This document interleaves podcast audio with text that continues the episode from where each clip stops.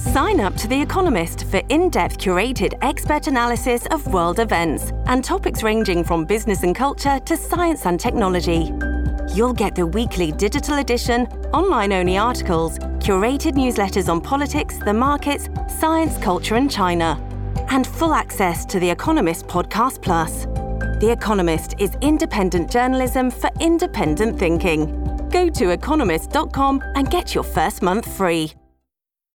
This episode is brought to you by Shopify. Whether you're selling a little or a lot, Shopify helps you do your thing, however you cha-ching. From the launch your online shop stage, all the way to the we just hit a million orders stage. No matter what stage you're in, Shopify's there to help you grow. Sign up for a $1 per month trial period at shopify.com slash special offer, all lowercase.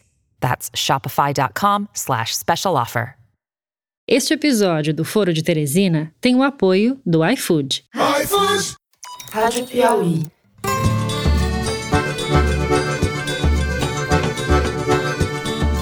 Olá, está começando mais um Foro de Teresina, o podcast de política da revista Piauí.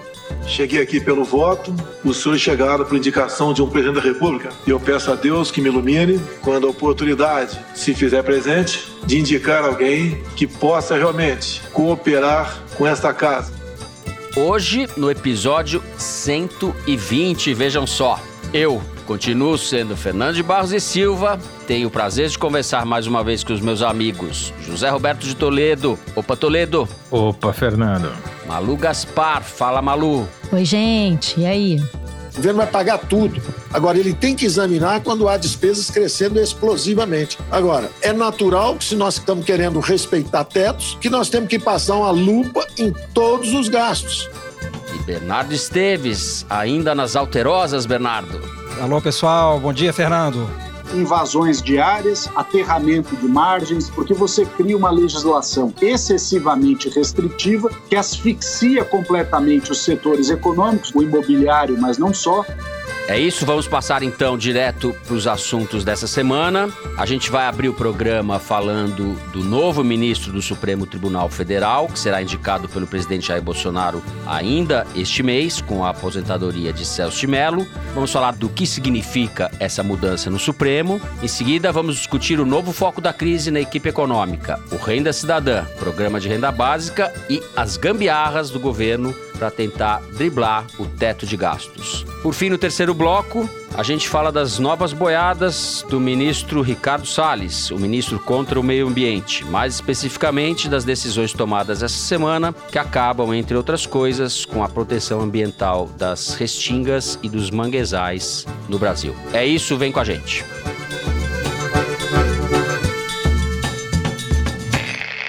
Muito bem. O ministro do Supremo, Celso de Mello, queria se aposentar no dia 1 de novembro, quando completa 75 anos, anunciou que, por razões médicas, vai antecipar a sua aposentadoria para o dia 13 de outubro, ou seja, daqui a menos de duas semanas. E isso deflagrou uma disputa nos bastidores pela indicação do novo ministro do Supremo. O nome que lidera a Bolsa de Apostas é o desembargador Cássio Nunes. Ele é do Tribunal Regional Federal da Primeira Região. É piauiense, não tem nada a ver conosco, até onde eu saiba. Toledo, o piauiense vai levar esse negócio? O que significa essa possível nomeação, se é que você está apostando que ela vai se confirmar?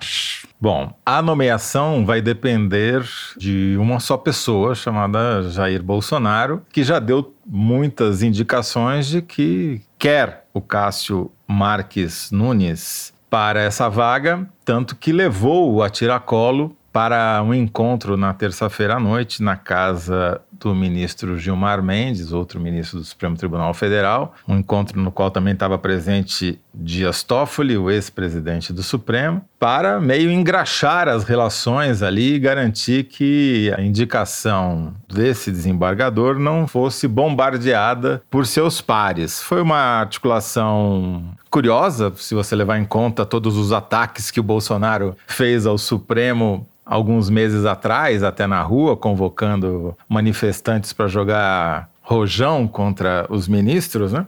Mas a gente precisa dizer quem é esse Cássio Marques Nunes. O Cássio Marques Nunes não é um juiz de carreira, ele é um advogado que entrou para o judiciário como grande parte dos juízes de segunda instância entram pela cota da OAB, da Ordem dos Advogados do Brasil. E como toda nomeação para tribunais regionais federais, a nomeação de advogados é fruto de uma articulação política. Quer dizer, isso é para quem gosta de achar que o judiciário é composto por um monte de vestais de olho vendado que abominam a política. O TRF é um órgão do judiciário que é essencialmente fruto de articulações políticas. Bom, Cássio Nunes Marques, ou Cássio Marques, ou Cássio Nunes, esse nome ainda não está decidido como é que ele vai ser abreviado, tá certo? Ele é um cara que chegou no judiciário através de uma articulação política, foi nomeado pela Dilma Rousseff, mas não porque ele fosse petista ou porque ele fosse esquerdista, longe disso. Ele foi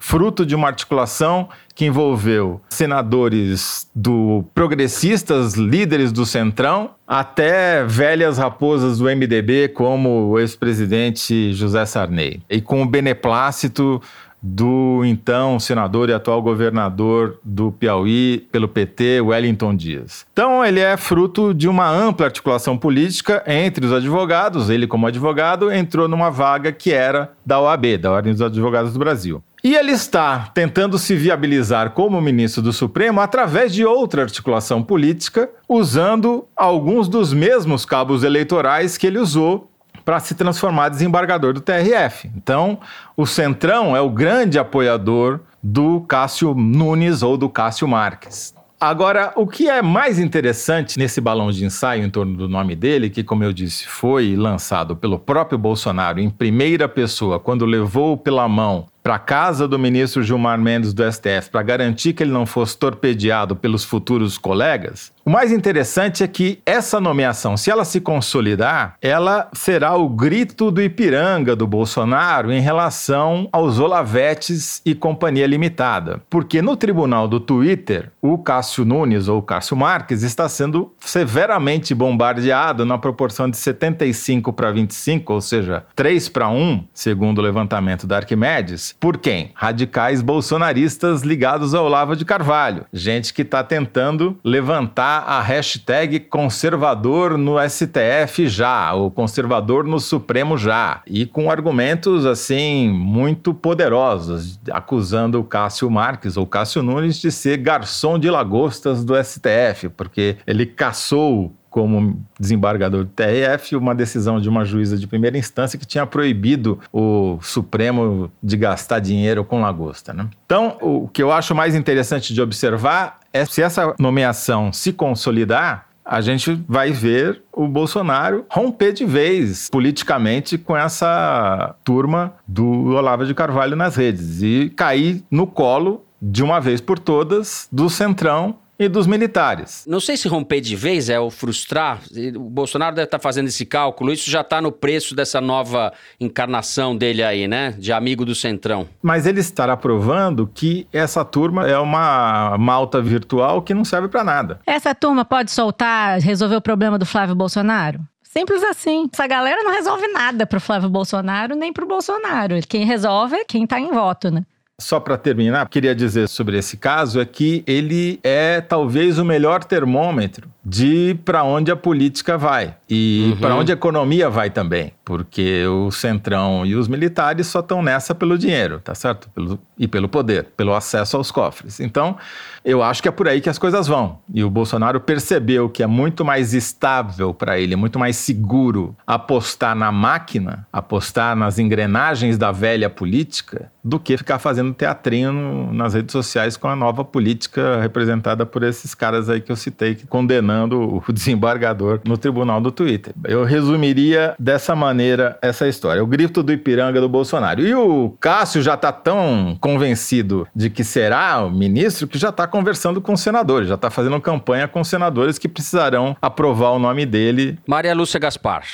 Primeiro, assim, concordo com Toledo e diria mais. Esse Cássio Nunes, ele é puro puro suco de centrão. E há tanto assim que a piada ontem em Brasília era que o centrão, que antes era réu, agora indica ministro do Supremo. Isso é uma realização do governo Bolsonaro, né? E não só o Cássio Nunes é puro suco de centrão, como o próprio Gilmar Mendes, que está se tornando aí o grande avalista dentro do Supremo da indicação do Cássio Nunes. E para chegar aí na questão do Flávio Bolsonaro, que é outro avalista da indicação do Cássio Nunes, que aliás, segundo me falaram os bolsonaristas com quem eu conversei ontem, até um deles falou assim: "Ah, agora tá explicado porque que esse cara tava tanto lá no Palácio do Planalto as últimas semanas".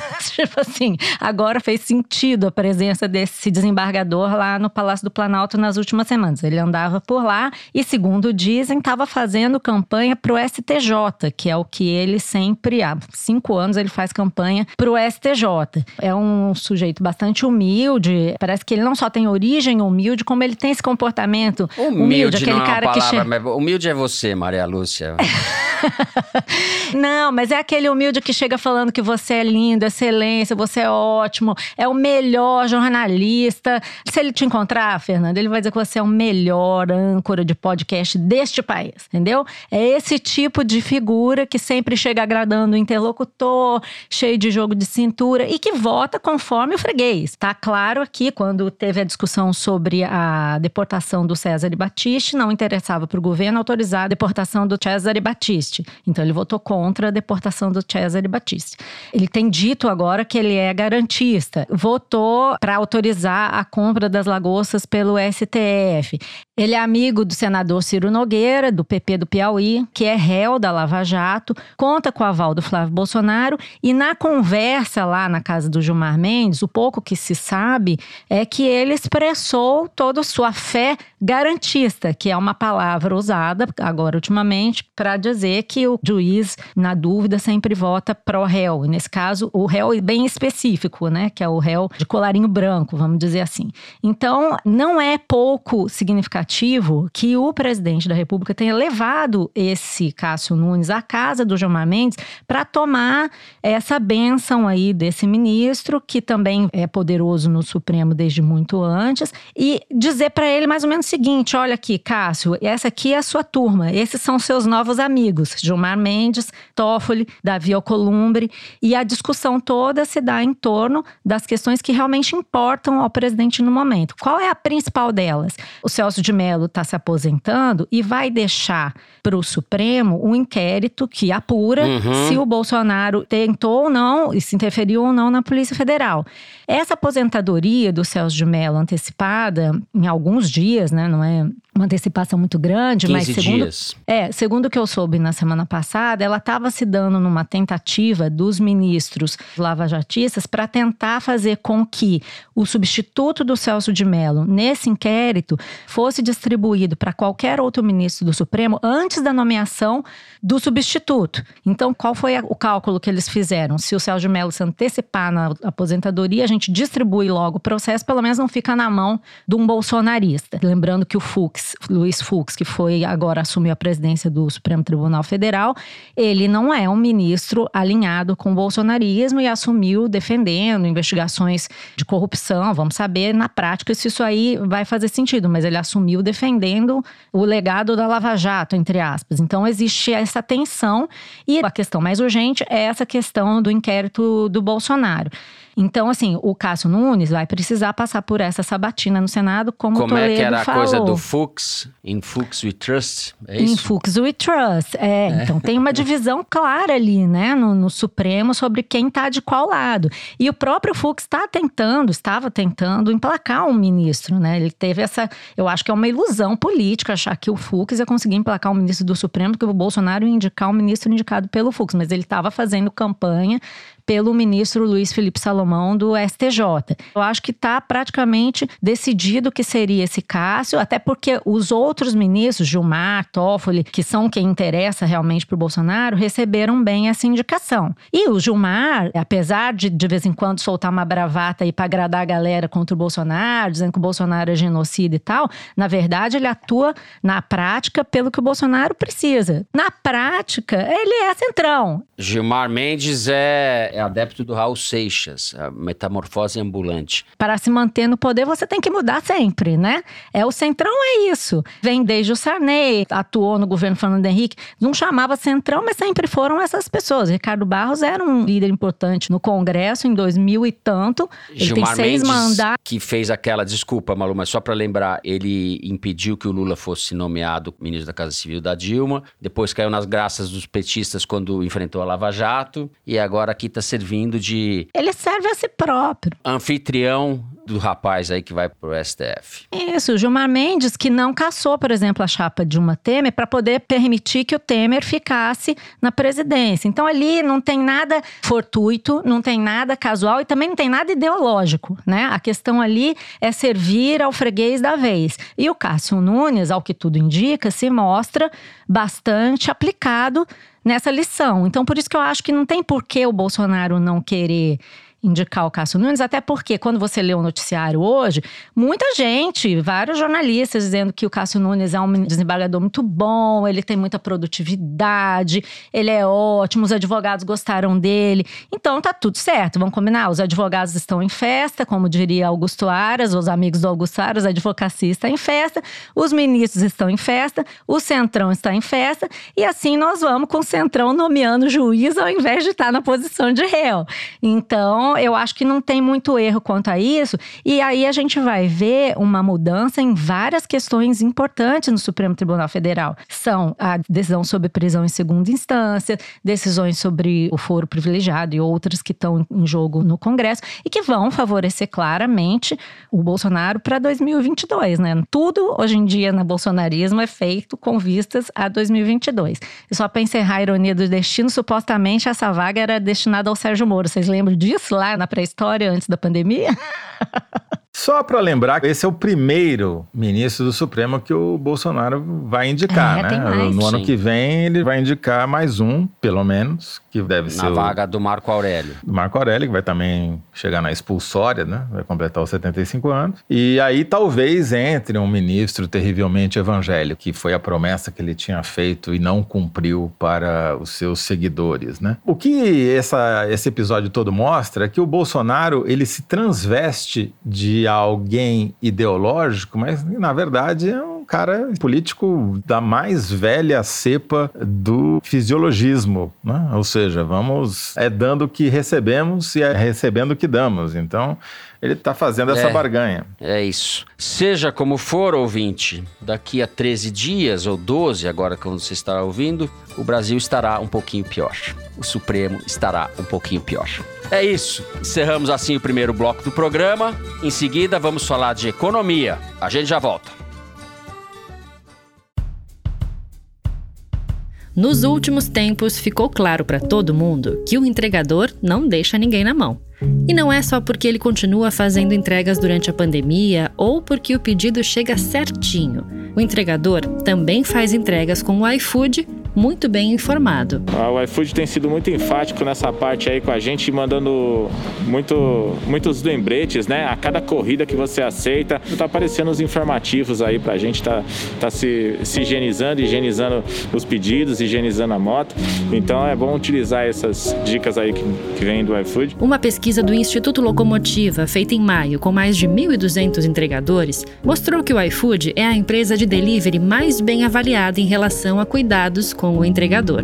Olha, sinceramente, sobre a pandemia, a gente está muito bem orientado, porque a empresa iFood ela está informando praticamente 24 horas para a gente, que está sendo muito importante. O iFood está com a cozinha aberta para você saber mais sobre como o maior app de entregas do país valoriza e apoia seus parceiros. Acesse ifood.com.br barra institucional.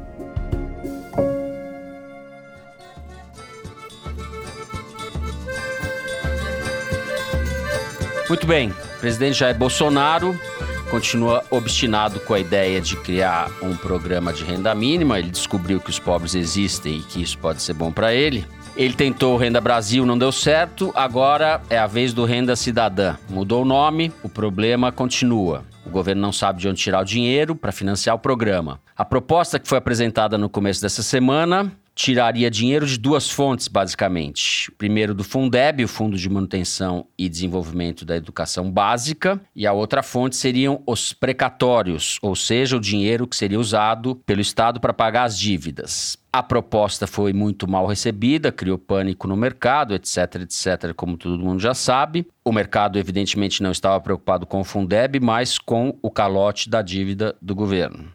Maria Lúcia, da onde vai sair esse dinheiro? Qual é o saldo dessa confusão por enquanto? Bom, a situação em Brasília tá de vaca não reconhecer bezerra, né? Para usar uma metáfora ao gosto do bolsonarismo. Assim, a realidade do governo está se impondo ao mercado e a realidade é muito dura. A realidade é pura e simplesmente que o governo está perdido. Eu diria perdidaço, né? Ontem, assim, eu estava ouvindo uma gravação de uma teleconferência que o líder do governo, Ricardo Barros, fez com 80 economistas-chefe e analistas de mercado financeiro para tentar acalmar entre aspas, o mercado. E a coisa era de dar dó. Ele passou uma hora apanhando. A primeira pergunta para ele foi justamente isso que você está dizendo. Qual é a proposta do governo, líder? E a resposta dele foi assim: olha, gente, está tudo muito confuso. Eu não sei. eu fiquei com pena. Porque, assim, ele disse que estava tudo muito confuso, que o governo estava comprometido em não furar o teto, e saiu meio assim. Primeiro, que não entendeu, ficou evidente que até agora o governo não entendeu muito bem por que, que o mercado financeiro reagiu tão mal a essa proposta. Tanto que no final da conversa, depois de 47 minutos de protesto das pessoas dizendo que aquilo era um absurdo, que não dava para ser e tal, não sei o quê, no segundo dia ainda, já teve uma teleconferência no dia anterior que também terminou em catástrofe. E ele ainda termina a teleconferência falando assim: eu estou indo encontrar com o presidente, então eu posso entender que está tudo precificado, que vocês já precificaram, quer dizer, vocês já entubaram o prejuízo desse negócio, eu posso ficar tranquilo. Os caras, não, você não entendeu nada. Ou seja, não só eles não sabem o que fazer, como eles não estão entendendo o problema. Mas a gente pode explicar por que, que é um problema essa questão do precatório. Primeiro, porque precatório é uma dívida judicial que se dá depois que alguém, um cidadão, uma empresa, nesse caso dos precatórios do governo, muita coisa é de cidadão comum que pediu uma indenização, que perdeu alguma coisa com o plano econômico, que tem algum problema na aposentadoria, ganha uma ação judicial em última instância, definitivo, transita em julgado e agora o governo tem que pagar. Por lei, o precatório é obrigatório. O governo não pode dizer que não vai pagar. Se ele não pagar hoje, ele tem que pagar amanhã, ele tem que pagar nem que seja o precatório do tempo da princesa Isabel. E esse problema é um problema sério porque vem crescendo a quantidade de precatórios que cai na conta do governo. Realmente é uma questão preocupante, porque de anos para cá, o governo Temer para cá, a quantidade de precatórios que era de 3 bilhões de reais por ano virou 50 bilhões. É um Bolsa Família em precatórios que o governo tem que pagar. O governo federal acumulou tem para o ano que vem, tinha que incluir no orçamento, todo mês de julho eles recebem do judiciário a quantidade de precatórios que estão lá para serem pagos. E realmente o Paulo Guedes, a equipe econômica, tomou um susto, sendo que o governo tem de dinheiro livre para aplicar no orçamento 26 bi. Realmente é uma questão difícil. Mas como todo problema sério, né, delicado, isso tem que ser tratado de forma séria e não do jeito que o governo tratou. Cara, é a Bangu, foi isso que o governo fez. Alguém no governo, desesperado para tentar encontrar uma fonte de renda para esse renda cidadã, renda Brasil, seja lá o nome que tiver, olhou para esses precatórios e falou assim: ah, beleza, a gente então dá um calote no precatório, diz que não vai pagar esse dinheiro, e com esse dinheiro que a gente não tem, a gente paga o Bolsa Família, ou Renda Brasil, ou seja o que for. E a gente vai falar isso pro mercado e vai ficar todo mundo feliz. Gente, pelo amor de Deus, é uma quantidade de faltas de noção que uhum. chega até a ser ridículo. Por quê? Porque não é só isso. O credor, o mercado financeiro, ou seja, quem for que tem qualquer dívida pendente no governo, porque vamos lembrar que o mercado financeiro, ele é o Farai Limer de sapatênis e patinete na Faria Lima, mas ele é todo mundo que tem fundo de pensão, o funcionário estatal que paga o fundo de pensão, ele é todo mundo que tem um VGBL, ele é todo mundo que consegue guardar algum dinheiro, é uma classe média em diante. Então, é o dinheiro dessa galera que está em jogo. Enfim, o que, que eles estão dizendo? Que vão dar um calote mesmo e pronto. O cara do mercado financeiro fala assim: se numa despesa que por lei você tem que pagar, o governo está na cara de pau dizendo que não vai pagar, imagina as outras que não são obrigatórias. Além de tudo, realmente significa furar o teto de gastos. Furar o teto de gastos significa endividar mais o governo. Então, essa é uma preocupação pertinente, mas eu acho que o problema principal é que quando você sugere um negócio desse, que tem um nome só, olha, dois, calote e pedalada, são essas duas coisas que o governo propôs para o mercado.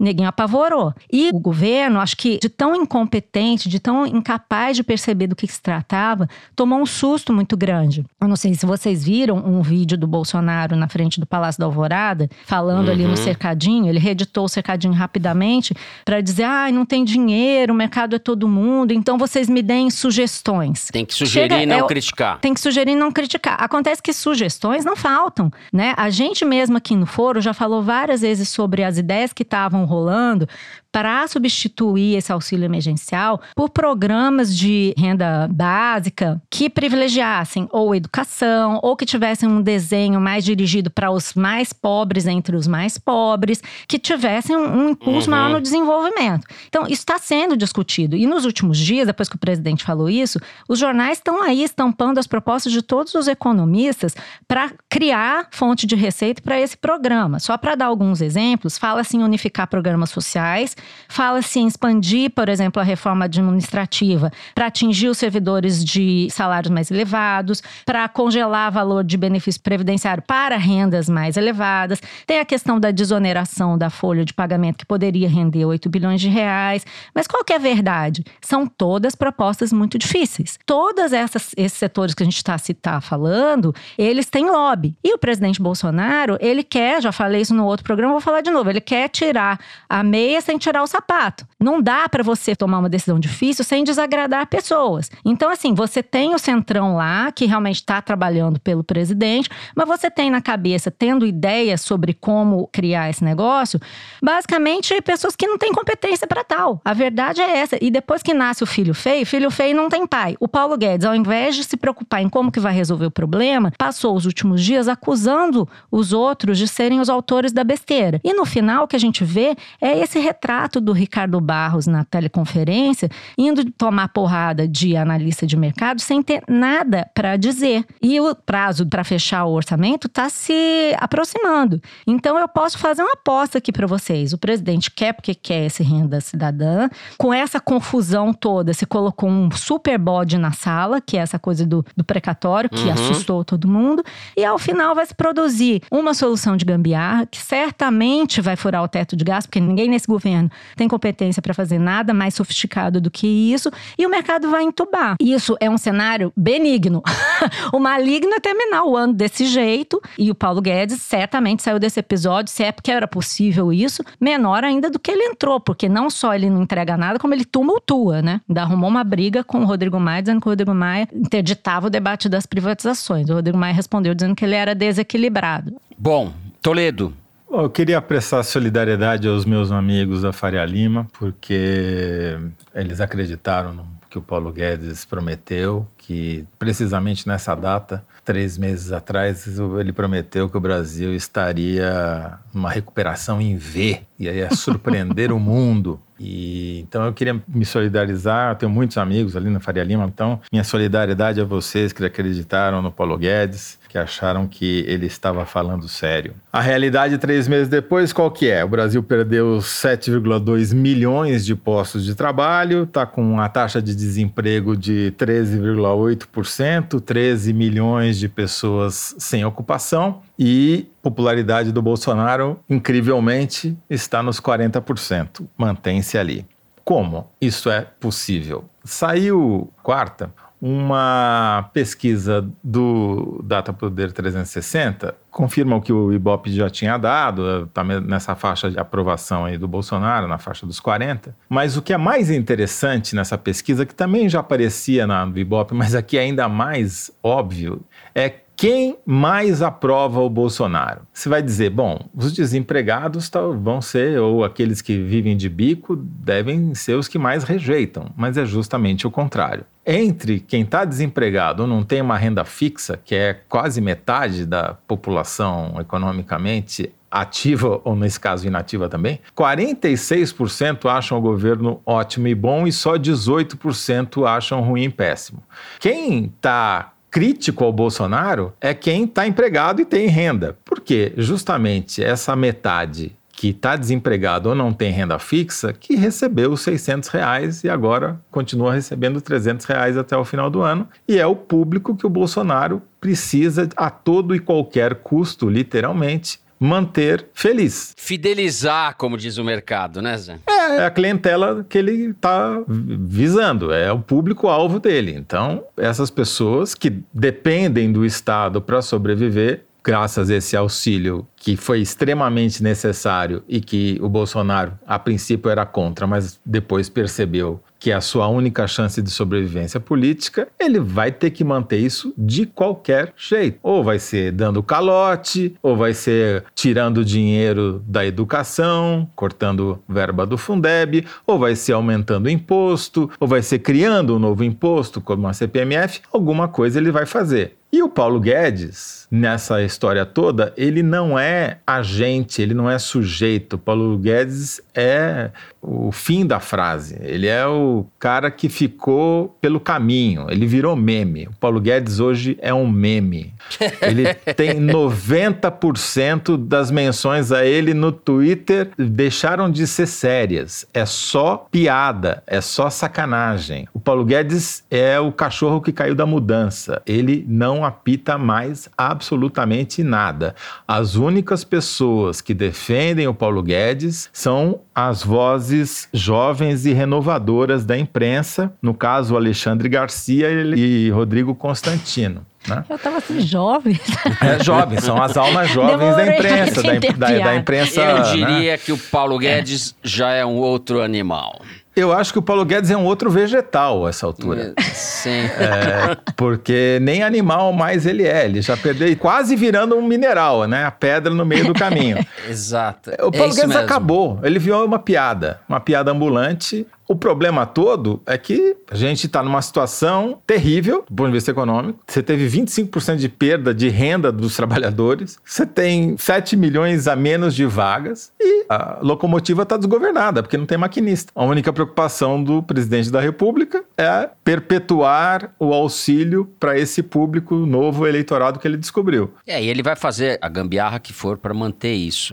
Quem apoia, quem sustenta o Bolsonaro no poder hoje? O Centrão e os militares. Que, que querem o Centrão e os militares? Gasto público. É óbvio, eles vivem disso, eles permanecem lá por causa disso. A gente deu uma reportagem da Marta Solomon essa semana no site da Piauí mostrando o que, que o general Braga Neto fez com o dinheiro da intervenção militar no Rio de Janeiro quando ele era o interventor. Ele fez de tudo, menos combater a criminalidade no Rio de Janeiro. Ou seja, essa aliança do Centrão, MDB, com os militares vem de antes do Bolsonaro. Começou lá no governo Temer e se sustenta agora. Não mudou nada. Trocou a figura na presidência da República, mas a política continua a mesma. Talvez esteja até mais intensa, né, Toledo? Porque como o governo não tem articulação política, o Centrão vai tomando conta de tudo. Tomou o judiciário, tá tomando conta dos militares, né? Modéstia à parte, escrevemos isso daí na Piauí, Toledo. O que me chama a atenção nisso tudo, da fala da Malu, desse encontro, desse converscote do Ricardo Barros com o mercado, é, ao mesmo tempo, o improviso, o despreparo do sujeito e a subserviência, uma coisa de louco.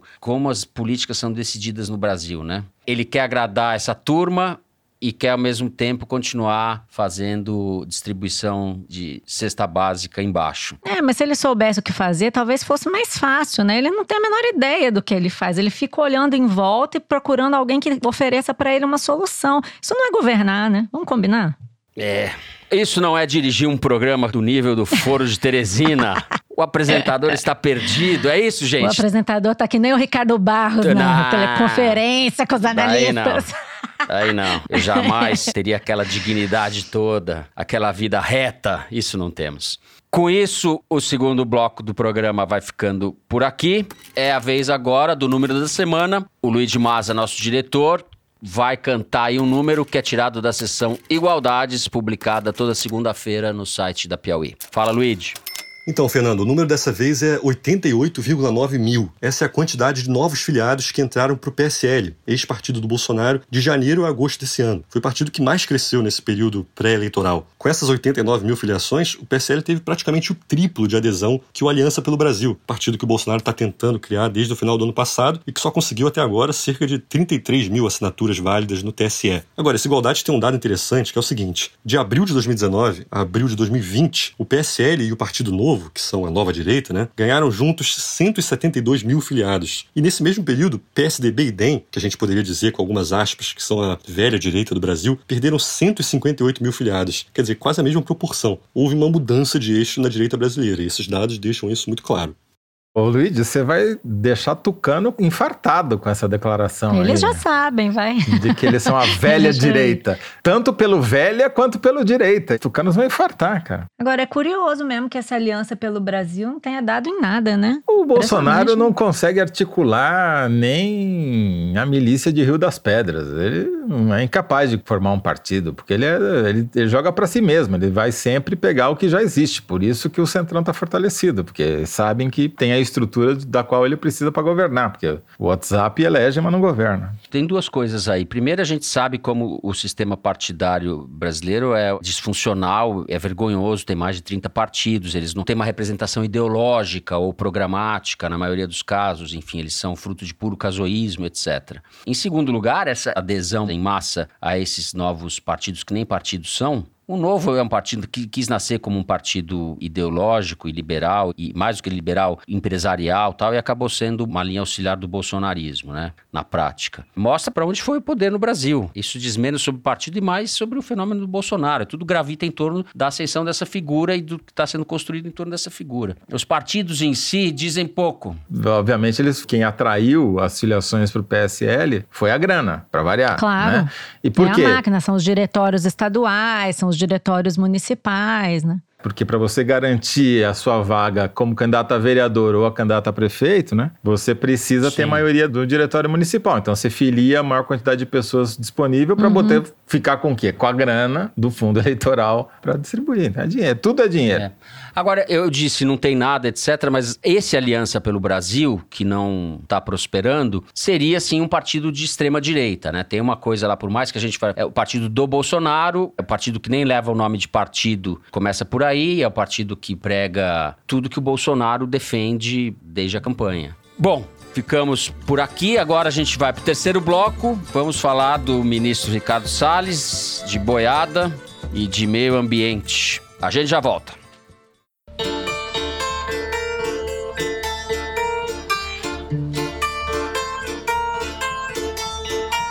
Diz na ficha militar, 1,83m, branco, olhos azuis. Nos arquivos da Câmara, que já passou por cinco partidos. Na biografia oficial, que destacou-se na defesa dos valores cristãos e da família. Mas nada disso me explica quem realmente é Jair Bolsonaro. Se você também quer saber, ouça Retrato Narrado, série original do Spotify e da revista Piauí, produzida pela Rádio Novelo, que conta a história de personalidades de relevo. A primeira delas é o presidente. Seis episódios às quartas, grátis no Spotify.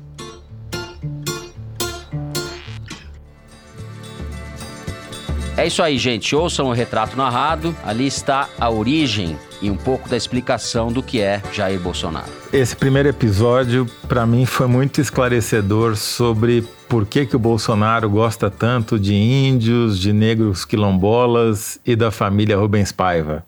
Tá tudo ali explicado. Muito bem. A situação do Pantanal é a que sabemos. A situação da Amazônia, dramática, também é o que sabemos. Mas o ministro Ricardo Salles não está satisfeito, Bernardo Esteves. Nessa segunda-feira, enquanto Bolsonaro anunciava o Renda Cidadã, o CONAMA, que é o Conselho Nacional do Meio Ambiente, órgão presidido pelo Ricardo Salles, derrubou quatro resoluções que tratavam da preservação ambiental. Duas causaram especial preocupação. Uma é a resolução que trata da proteção das áreas em torno de reservatórios de água, e a outra, a resolução que protege os manguezais e as faixas de restinga no litoral brasileiro. Na terça-feira, a Justiça Federal do Rio suspendeu a decisão do CONAMA temporariamente, ou seja, o assunto está subjúdice. De qualquer forma, a sinalização do governo e do Ricardo Salles especificamente é bem clara, né, Bernardo? Qual é o significado desse capítulo da passagem da boiada, digamos assim? É, Fernando, a gente viu aí o Salles pego em flagrante, né, com a boiada a caminho da porteira, né? E a gente não pode nem dizer que isso é surpreendente. Isso é exatamente o que ele tinha dito que faria naquela reunião ministerial fatídica de 22 de abril. E dessa vez ele caprichou no tamanho da boiada. Tem ambientalista dizendo que esse foi o maior ataque ambiental já feito pelo governo Bolsonaro. E olha que não foram poucos nesse ano e nove meses, né, de gestão ambiental. Isso foi o que registrou nossa colega Daniela Chiaretti no Valor Econômico. Agora, o CONAMA, esse conselho onde foram aprovadas essas resoluções que depois a Justiça do Rio barrou, é um conselho que reúne representantes do governo federal, dos estados, dos municípios, da sociedade civil e da iniciativa privada. E é um conselho que define normas ambientais e regras para o licenciamento ambiental que depois tem que ser seguidas. E é o conselho que foi desfigurado reconfigurado no governo Bolsonaro, né? Isso, não é Sim. coincidência. Quem acompanha a área vai lembrar que no final de maio do ano passado, Salles baixou uma portaria para mudar a estrutura do CONAMA a pretexto de enxugar uhum. a estrutura do conselho e poupar recursos, ele esvaziou a participação da sociedade civil. Antes, a sociedade civil tinha 22 assentos num colegiado de 96 membros. Depois da reformulação, ela passou a ter apenas quatro assentos num conselho de 23 membros, presidido pelo Salles, que é um dos 23. O governo passou a ter 41% dos assentos. Antes, ele tinha 29%. E, além de tudo, agora os representantes da sociedade civil são sorteados e não mais eleitos como eles eram antes, e tem uma mandato de apenas um ano. Quer dizer, as pessoas chegam lá, não dá nem tempo de se aclimatar e começar a se articular e já tem que ser trocados. E aí o Salles, como ministro do Meio Ambiente, ele é o presidente do CONAMA. E nessa condição ele divulgou só na sexta-feira passada a pauta da reunião, que ia acontecer três dias antes. Quer dizer, não é uma atitude de quem quer dar visibilidade para essa discussão, né? Aparentemente. Eu te pergunto, Fernando, a quem você acha que interessa afrouxar a proteção sobre essas áreas de mangue e de restinga? Isso atende aos interesses da especulação imobiliária, de gente que quer erguer grandes complexos turísticos naquelas áreas e fazer dinheiro às custas da piora da qualidade de vida da população toda. Essas resoluções que o CONAMA aprovou e que depois foram barradas pela Justiça, elas ferem o direito que a gente tem, está registrado na Constituição, a um meio ambiente ecologicamente equilibrado, artigo 225. E fere também, a gente tem no direito ambiental, o princípio do não retrocesso, que diz que a gente não pode voltar atrás em proteções que já existem para o meio ambiente. E claramente, é o que a gente tinha nesse caso. Isso porque alguns danos ambientais podem ser irreversíveis. Tem ecossistemas que você não recupera depois que passa de um determinado ponto de degradação.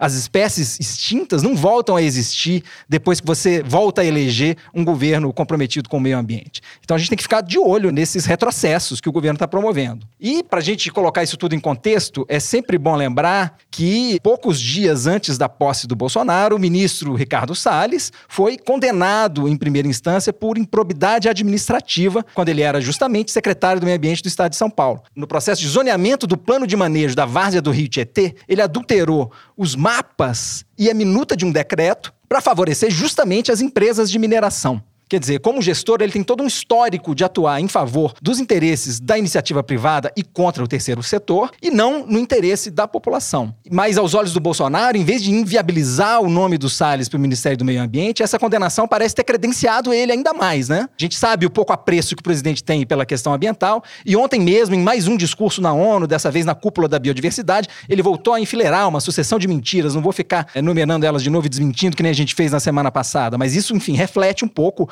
o lugar em que ele coloca essa discussão é. ambiental, né? O cara é um tarado da destruição do meio ambiente. Ele está fazendo um programa, ele se destaca num governo que a gente sabe o que é, ele consegue se destacar. A obra dele realmente é impressionante. Pois é, e especificamente nessas reuniões do CONAMA, em que são decididas normas ambientais importantes que têm que ser seguidas, é um espaço em que a gente tem que estar de olho, né? Assim, desde o começo ele vem mostrando em que time que ele está jogando. Ele já teve ocasião, por exemplo, de fazer passar normas mais restritivas para a poluição de motocicletas bicicletas, por exemplo. Mas em vez disso, ele preferiu se alinhar aos fabricantes. Quer dizer, não é um ministro que está ali agindo pelo interesse da sociedade, pelo interesse de um meio ambiente ecologicamente equilibrado, que é o que manda a Constituição. Agora, alguém pode alegar que a justiça barrou as resoluções do CONAMA e que as instituições estão funcionando. Mas não dá para a gente contar com o judiciário para frear cada boiada que o Salles quiser passar, né, Fernando? Até porque, vamos admitir, se o direito constitucional ao meio ambiente ecologicamente equilibrado tivesse prevalecido até aqui, o Salles não continuava à frente do Ministério. O Ricardo Salles é o cara que quer ladrilhar a Amazônia, quer aterrar o mangue e quer transformar o Pantanal num deserto, né?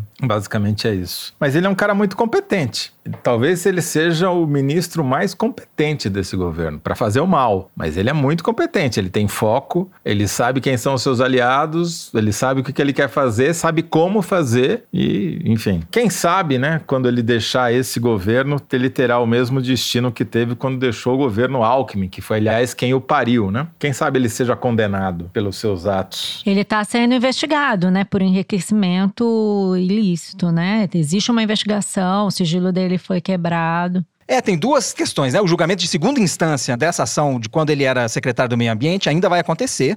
E ele está sendo de novo denunciado por improbidade administrativa, agora como ministro, né? Pelo Ministério Público Federal que é aquela ação sobre as nomeações e todas as, o desmonte do IBAMA, quando ele tirou todos exatamente. os superintendentes e deixou a estrutura de fiscalização acéfala, né? É isso. Enquanto isso, né, o Pantanal continua queimando. Quer dizer, é impressionante as, as prioridades do ministro. Né? A gente está publicando essa semana, na verdade, desde a semana passada, na Piauí, uma série de.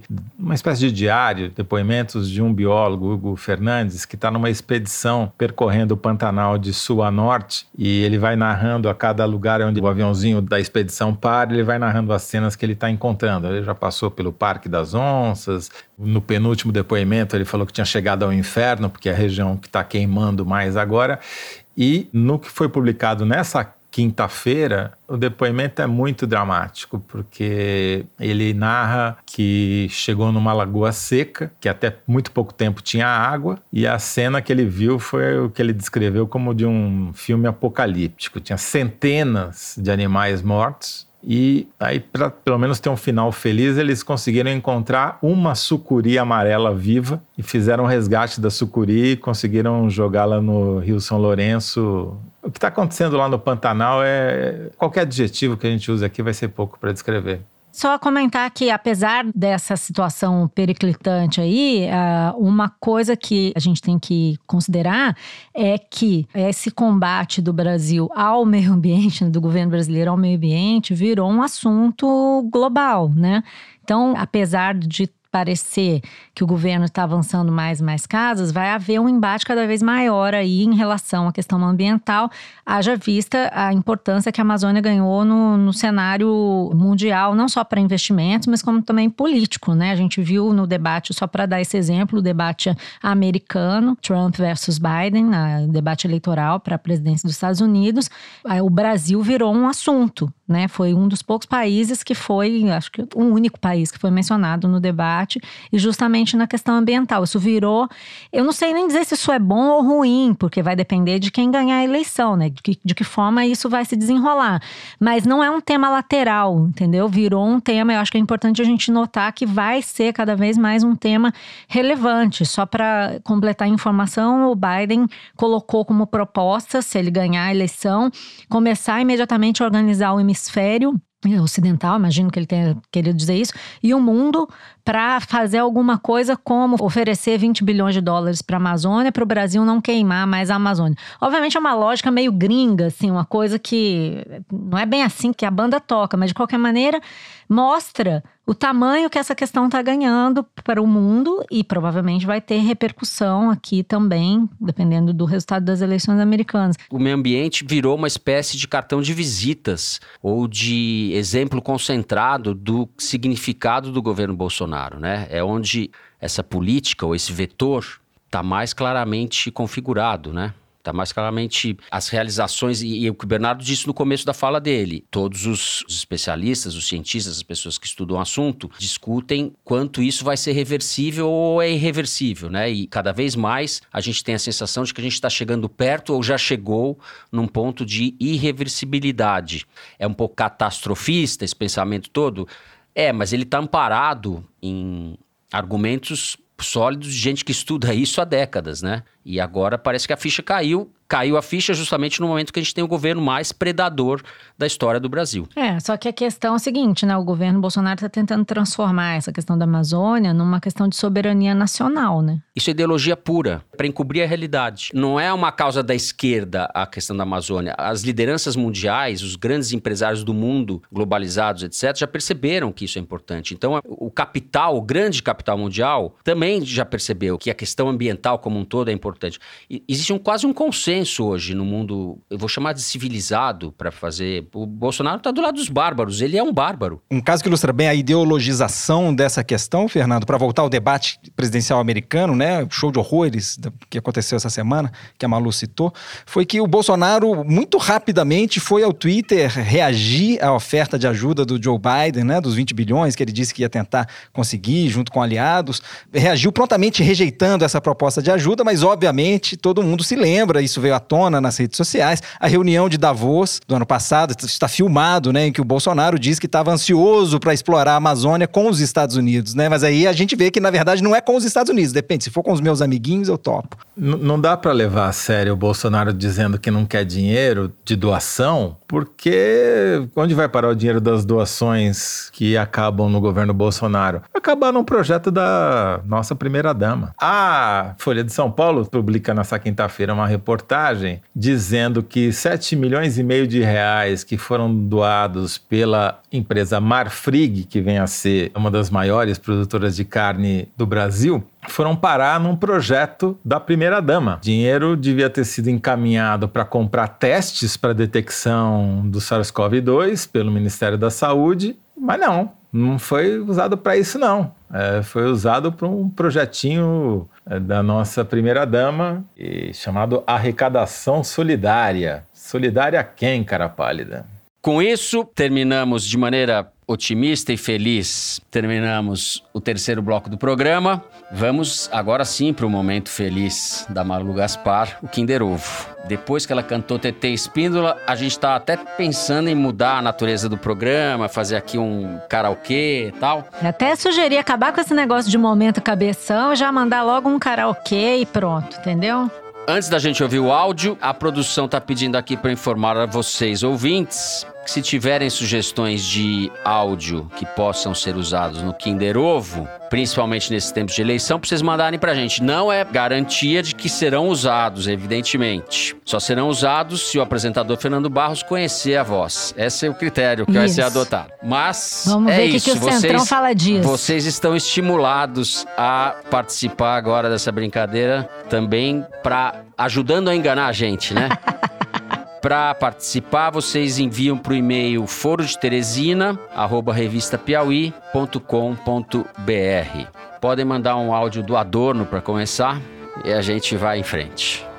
Solta aí, Luigi. Para mim, sempre teve muito claro que foi uma armação de pilantra, que hoje, por causa disso tudo, hoje o Brasil é esse evangelistão, né? É uma teocracia retardada, cheia de filha da p roubando e roubando é o, roubando. É o João. Fudeu tudo, cara. Hoje em dia, do meu, Rato vai, do Porão? Ah, é. Olha só. Olha. Olha o Toledo. Pelo menos uns 10, 15 anos, cara. Isso aí é, é tudo um plano Bonito. mirabolante dos Estados Unidos, eu acho. Colocou esse fantochão aí. A hora que o, o Brasil começa a se destacar. Eu e o Dado do Labela gostamos muito do João. Tudo capa de revista, né? O Brasil, estamos conseguindo, não sei o quê. Cara, os Estados Unidos já falou, meu, vamos acabar com esses ah, caras, velho. Cada medo do mundo porque esses militares, cara. Meu, cara, é, é a pior corja que eu já vi na minha vida. Só merda. Saca? É até engraçado, cara. Toledo é punk, mano. O Toledo, tipo, na hora, né? Assim, rolou uma identificação. Mas não adianta pedir que eu não vou cantar Ratos do Porão. Tem que cantar. Agora tem que cantar. É, de fato, João Gordo, da banda Ratos do Porão, em entrevista com Dinho Ouro Preto, no último dia 25, no canal de YouTube do João Gordo, chamado Panelaço. Zé, você agora revelou as suas preferências musicais, hein? É, a gente. Beber até morrer. beber até morrer. Qual é o estilo musical do João Gordo? É punk? É, Pós-punk? Por que será que o homem, quando foge de si mesmo, se afoga na bebida e se droga sem parar? Será que a vida imposta é perder um vale tudo? Viver sempre chapado é melhor do que lutar? É isso aí, João Gordo. Faz sentido, faz sentido. Ratos do Porão. Ai, João Gordo é mó figura. Sim, mó figura. Verdade. Então é isso. Toledo marcando ponto. Vamos agora ao Correio Elegante. É a hora da gente dar voz a vocês, ouvintes. Vamos para as cartinhas. Eu vou começar lendo uma mensagem que o Toledo vai gostar. Olha aí, Toledo, hoje o programa tá todo para você. Opa. Quem escreveu foi o Tiago Souza de Jesus, que é de Salvador. Ele diz o seguinte: Olá, meus companheiros de treino. Sim, porque costumo ouvir o foro enquanto faço exercícios dentro de casa, logo depois de uma maratona de aulas pela manhã. Recentemente, eu, que sou professor de história, fiz com os meus alunos do sexto ano um jogo de perguntas e respostas sobre a Grécia Antiga. Numa das perguntas, coloquei como alternativa o vocábulo forístico caquistocracia. Depois expliquei para eles o significado. Abraços a todos vocês. Tiago Souza de Jesus. Abraço, Tiago. Esses professores comunistas aí, ó. Comunismo helenista! Esse comunismo helenista de vocês! Bom, como vocês sabem, as pessoas usam o foro de Teresina para tudo. É que nem bombril, tem mil e uma utilidades, né? Tem gente que usa para lavar louça, tem gente que usa para fazer exercício, tem gente que usa só para perturbar o vizinho. Agora a gente recebeu um uso inédito. Chegou pelo por e-mail e quem mandou foi a Clarissa Pacheco. Escreveu a Clarissa. Nesta pandemia, eu e minha companheira adotamos um cachorro chamado Gael. Como todo filhote, Gael não costuma dar paz nem de madrugada, nem nas manhãs de sábado, quando a gente dá uma geral na casa. Mas eis que descobrimos há algumas semanas que o rapazinho é fã do foro. Ele fica quietinho ouvindo o episódio e creiam, late horrores quando a gente precisa pausar. O foro virou o nosso sossega-cachorro aqui em casa.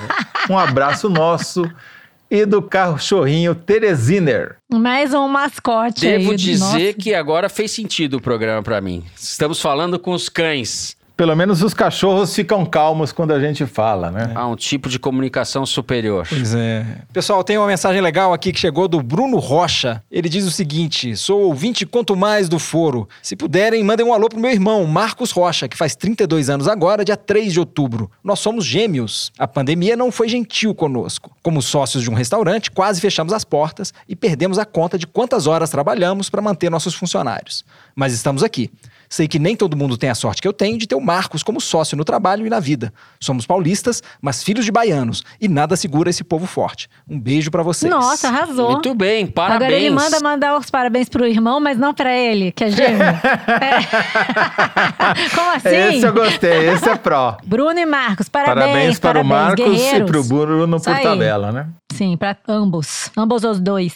Bom, antes de mandar aqui nosso correio elegante, eu queria mandar dois beijos. Um é pro Paulo Magalhães, de Itapecuru, no Maranhão, que faz tempo que eu tô pra mandar esse beijo pra ele, que uma vez no Twitter ele mandou uma mensagenzinha meiga, que ele batizou a vaquinha dele com o meu nome. Não sei se vocês lembram Ei, disso. coisa assim. Oh, achei fofo essa coisa gado e tal, né? Mas eu gostei. Ele é fofo, sempre troca mensagens comigo. sempre troca mensagem comigo no Twitter. É, ele é é. super nosso ouvinte, comenta todos os programas. Então eu queria mandar um beijo pro Paulo Magalhães, lá do Maranhão. E também pra Duda Garamboni, que estuda Direito na PUC, tá se especializando na área ambiental. É uma ouvinte esperta e linda, que eu nem vou contar quando que eu conheci ela, porque é aquela coisa de velho. Eu vi pequenininha. Mas, Duda, beijão. E antes de terminar, tem um correio elegante enviado. Como assim? Nepotismo? Enviado pela Paula Scarpim, nossa coordenadora geral. É um pedido, na verdade. Ela diz assim: assistindo ao debate entre o Trump e o Joe Biden, fiquei com saudade do debate moleque, debate raiz que acontecia no Brasil em 89. Por isso eu queria pedir que o Fernando imitasse o grande momento do embate entre Brizola e Maluf.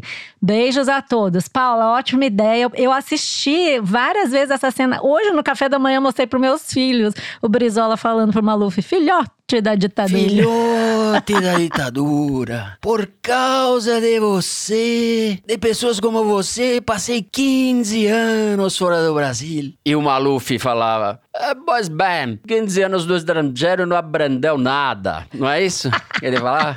Isso aí. 15 anos do estrangeiro. Não aprendeu nada e não esqueceu não nada. Não aprendeu nada. Era a época que os debates eram. Bons. Eram bons, eram, Eram era bons, eram desregulamentados, exato, espontâneos. E tinha o auditório, né? O Covas auditório Valdelírio. Suava em bicas, a camisa do Covas toda empapada. O uma brigava zona, com o Brizola. como a política o Lula- brasileira. é, Hoje um em dia a gente o faz- no E o. Brizola xinga a plateia.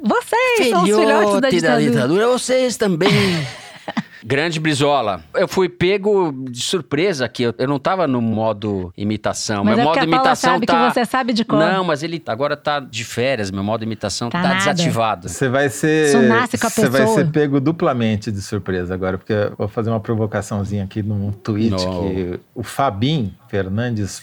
Fábio, como é o arroba dele, mandou pra você no Twitter dizendo o seguinte: Olá, Fernando. Sou Sou ouvinte do foro desde o início. Me recusei a ver as fotos de vocês por muito tempo e criei uma imagem mental baseada nas vozes. A Malu é uma jovem de 30 anos eternamente sorridente. O Toledo é um senhor alto. E você, o Fernando Mitre. Meu Deus! Como assim? Olha, eu devo dizer que ele é um pouco mais jovem que eu. Gente, que coisa assim, completamente Eu devo aleatória, dizer, né? olha, vou dizer duas coisas pra você. Ele é um pouco mais jovem que eu e eu vou me esmerar aqui no meu cavanhaque. Eu vou- juro que eu vou deixar um cavanhaque em sua homenagem. Fernando Mitre, pra quem não sabe, é o, o editor-chefe na Band, né? Acho que um pouco mais velho que eu. É, ligeiramente. Muito bem, é isso, produção? Então nos despedimos do programa de maneira diferente, saudando o povo brasileiro. É isso, vamos lá. Depois É deste belo momento retrô, o programa dessa semana vai ficando por aqui. O Foro de Teresina é uma produção da Rádio Novelo para a revista Piauí, com a coordenação geral da Paula Scarpim. O nosso diretor é o Luiz de Maza, as nossas produtoras são a Mari Faria e a Luísa Ferraz. O apoio de produção aqui em São Paulo é do Vitor Hugo Brandalize e da Clara Reustab. A Mari Faria edita o vídeo do Foro Privilegiado, o teaser que a gente publica nas redes sociais da Piauí e no YouTube. A edição do programa é da Evelyn Argenta e do Thiago Picado. A finalização e a mixagem são do João Jabassi, que também interpreta a nossa melodia tema, composta por Vânia Salles e Beto Boreno. A nossa coordenação digital é feita pela Kelly Moraes, a checagem do programa é feita pelo Plínio Lopes. O Foro de Teresina é gravado nas nossas casas, sempre com o apoio do estúdio Rastro do Dani Di, onde está a Malu, e da som de cena do Gustavo Zisman. Eu, Fernando de Barros e Silva, me despeço dos meus amigos. Bernardo Esteves, tchau, Bernardo. Tchau, Fernando. Um abraço, gente. Boa semana. José Roberto de Toledo, tchau, Toledo. Tchau, Fernando. Tchau, gente. E Malu Gaspar, tchau, Malu. Tchau, pessoal. Até a próxima. É isso, gente. Até a semana que vem.